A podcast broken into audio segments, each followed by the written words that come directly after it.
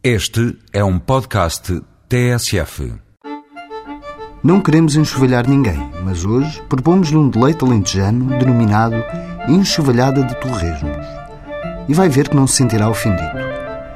Esta denominação pode parecer bastante rude para um rapaz da cidade, sempre atento aos novos restaurantes e sabores gourmet.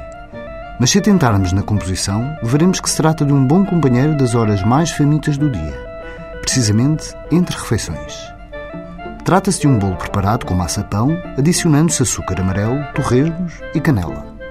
Fica redondo ou retangular, mas sempre fofo como pão. Como muita da tradição gastronómica alentejana, a enxovalhada torresmos é produto da imaginação de um povo, que, ao contrário da doçaria conventual, não dispunha de rendimentos para erguer monumentos com ovos e amêndoas. Assim, após a matança do porco, aproveitavam-se os torresmos para fazer um bolo simples, ou como se diz no Alentejo, bolema. Depois da mistura de torresmos, açúcar e canela, polvilha-se com açúcar e canela e leva-se num tabuleiro untado ao forno de lenha.